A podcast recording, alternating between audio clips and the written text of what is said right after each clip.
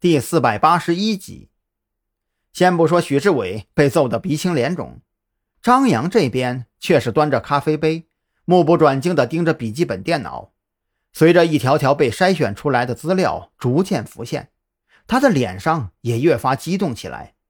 三小时过后，张扬将被筛选出的资料全部汇总在一起，一股脑塞进 U 盘，就脚下生风地推开了赵军的办公室房门。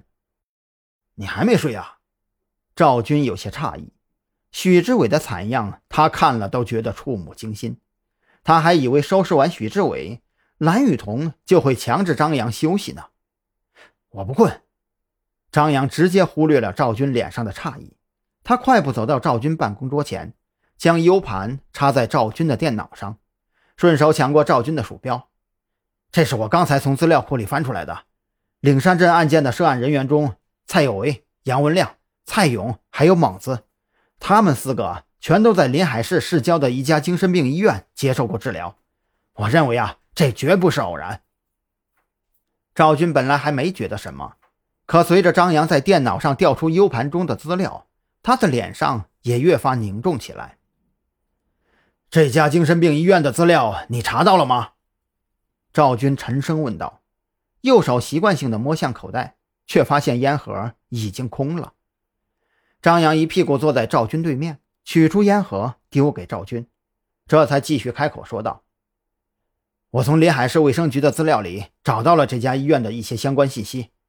这家医院原本是公立医院，但是在十多年前，由于临海市的规划问题，这家原名为临海市第四人民医院的公立医院和第二人民医院合并，这医院的房子也就荒废了下来。”后来呀，这第四人民医院的旧址被私人买下，并且成立了临海市精神病医院。由于医院是建立在寺院的旧址之上，所以临海市的民众就习惯性的称之为寺院。久而久之，这家医院的私人医院性质就被逐渐淡忘了。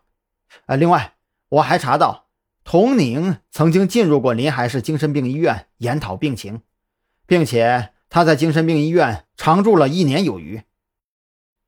张扬说到这里，略微停顿，他仔细观察了赵军的脸色，确定赵军没有对自己的调查方向产生不满，这才继续开口说道：“赵队，你想啊，这子午会在岭山镇成立了催眠师培训机构，这说明子午会对人类心理学研究的已经非常深入了。那么这家医院会不会就是他们的实验场呢？就比如说，用治疗病人的过程来积累精神和心理方面的经验。”又或者是借此为掩护，在病人身上动什么手脚呢？赵军微微点头。